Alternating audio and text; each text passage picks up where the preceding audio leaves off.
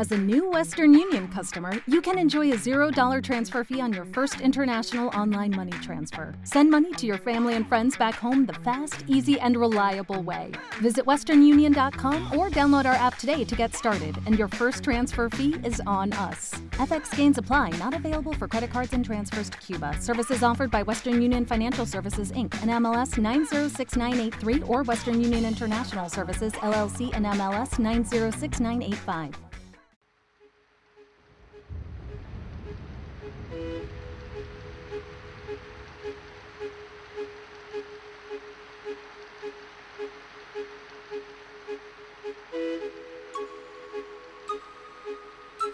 Bienvenidos a Cuentos de la Cuarentena, una producción artesanal de lapayolaradio.com.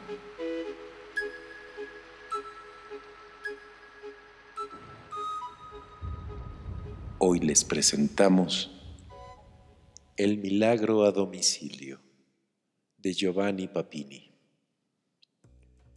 New Parthenon, 17 de julio. Siempre he sentido un fuerte deseo de presenciar algún milagro y, para no verme defraudado, me dirigí a los expertos en la materia. Durante mis viajes, convoqué a cinco hombres que, en sus países, gozaban de la fama de poseer un poder especial en el arte de los prodigios, y aquí están, a mi disposición ya que solo han aceptado a cambio de una importante indemnización, me ha sido increíblemente costoso. Pero supongo que soy el único en el mundo en poseer cinco magos entre su personal de servicio. Si hubiese tenido solamente a uno, éste podía faltar o no hallarse siempre disponible, mientras que ahora estoy seguro de obtener el milagro a domicilio en el momento en que lo pida. El primero de estos taumaturgos viene del Tíbet y se llama Athrup Gumbo. Afirma ser lama amarillo y haber adquirido su poder mágico por haber vivido largos años en una gompa en las más desiertas montañas del Tíbet como discípulo del famoso Ralpa de Ladakh. El segundo, Tiufa, es un negro manguabe del África Oriental y entre las gentes de su tribu se le tenía como el dueño absoluto de la tierra y del cielo. En Bengala pude encontrar al famoso Baba Baraj, un sanya convertido en uno de los más extraordinarios faquires de toda la India. El cuarto, Fan Wok, es un chino taoísta, discípulo y luego maestro de la escuela tántrica, es decir, de la más prestigiosa magia de Oriente. El último es un europeo, Volarej, que afirma dominar las más antiguas tradiciones iniciáticas y ser uno de los jefes del ocultismo occidental habla perfectamente cuatro o cinco lenguas, escribe continuamente y nunca ha querido revelarme dónde nació.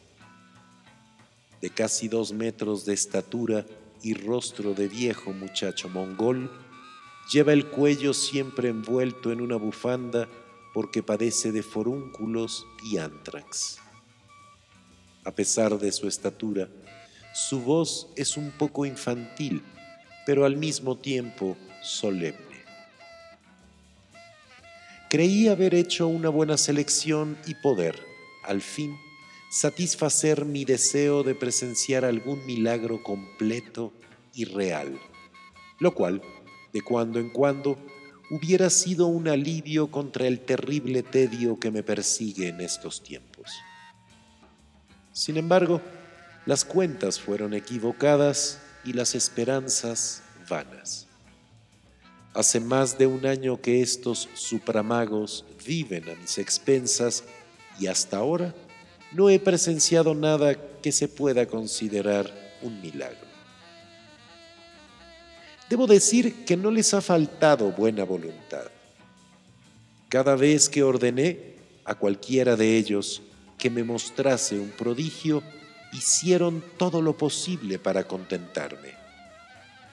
Les he permitido elegir el momento y el tipo de milagro y les he otorgado todas las prórrogas posibles.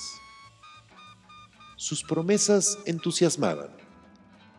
Tiufa haría llover en un día sereno y huir el temporal. Fang Wong estaba convencido de poder hacer aparecer a cierto número de demonios que obedecerían cualquier gesto mío. Adhrup Gumbo afirmaba ser capaz de resucitar un cadáver en mi presencia y hacerme hablar con un muerto designado por mí. Baba Baraj, especialista en la levitación, me aseguraba que un día u otro ascendería, sin ninguna ayuda, hacia el cielo hasta desaparecer y luego descendería a mi llamada. Finalmente, Wallerech manifestaría su poder de romper y mover los objetos sin tocarlos, transformar la sustancia de las cosas, producir oro, invocar a espectros parlantes y convertirme en el dueño del mundo de los fenómenos y de los secretos. Inútiles. Inútiles han sido sus esfuerzos. A veces, para que el milagro se produjera, faltaban esencias y piedras preciosas que se debían traer de lo profundo del Asia o de África y cuya llegada demoraría meses. A veces, las fuerzas cósmicas y las conjunciones de los astros no se mostraban favorables, lo que conllevaba el aplazamiento de la ceremonia.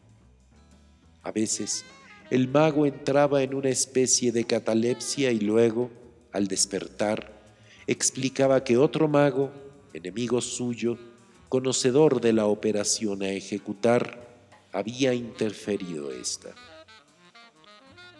A Wallerech le era imposible cualquier operación si no disponía para los ritos de una caverna subterránea recubierta de basalto, orientada según sus instrucciones y provista de trípodes, de hierbas mágicas, de varitas esculpidas, hechas con huesos de iniciados difuntos y de una santa santorum.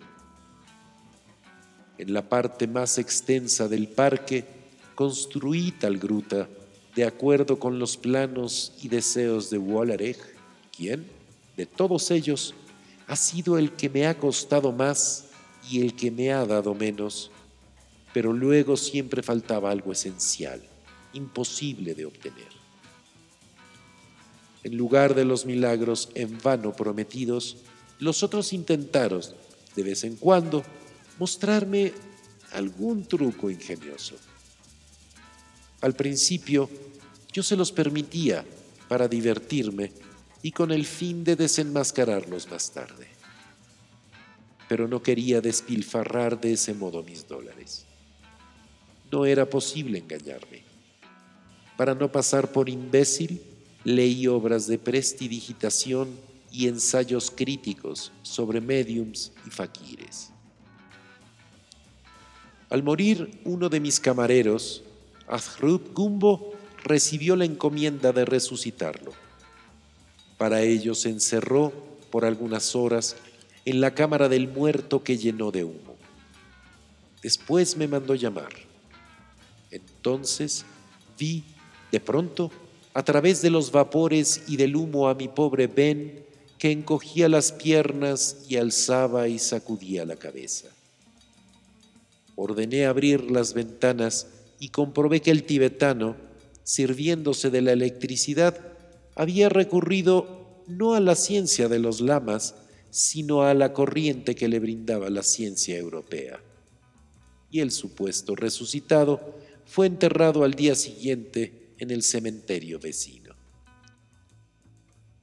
Baba Barad intentó repetir en mi presencia el conocido prodigio de la semilla de mangostán que, una hora después de ser sembrada y regada, se convierte en una planta con frutos. Sin embargo, empleando una pala, no me fue difícil demostrarle que conocía el misterio, es decir, que anteriormente fue colocada en el suelo, sobre un redondel de corcho, la plantita de mangostán que el agua levantó en el momento preciso.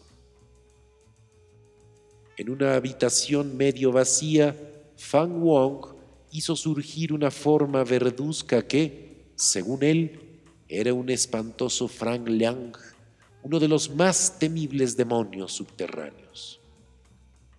Con mi lámpara de bolsillo descubrí, bajo la capa verde, al sirviente de la cocina, un negro que se prestó a hacer el papel de demonio ante la promesa de una botella de gin. En cuanto a Tiufa, tuve que resignarme a contemplar su cuerpo tiznado y pegajoso, pinchado por grandes alfileres, de cuyas heridas brotaban algunas gotas de sangre, muy poca en comparación con el dinero que me cuesta su manutención. Ahora debo pensar en librarme de los cinco inútiles taumaturgos. Wallarej, desde la altura de sus dos metros, alega que falta el aura, la atmósfera magnética, que un país materialista como este no permite las manifestaciones de la pura energía espiritual y, en fin, que mi escepticismo paraliza sus poderes y los de sus colegas.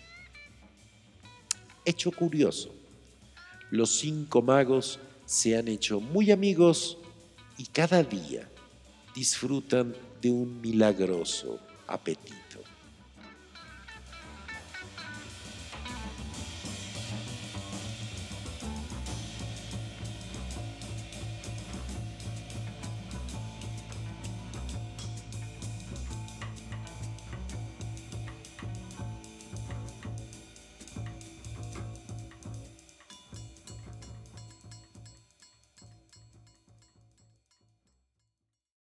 ¿Te preocupas por tu familia? Entonces, ¿por qué darles solo huevos ordinarios cuando pueden disfrutar de lo mejor? Eggland's Best, los únicos huevos con ese delicioso sabor fresco de granja, además de la mejor nutrición, como 6 veces más vitamina D, 10 veces más vitamina E y 25% menos de grasa saturada que los huevos regulares, además de muchos otros nutrientes importantes. Así que, dales los mejores huevos. Eggland's Best, mejor sabor, mejor nutrición, mejores huevos.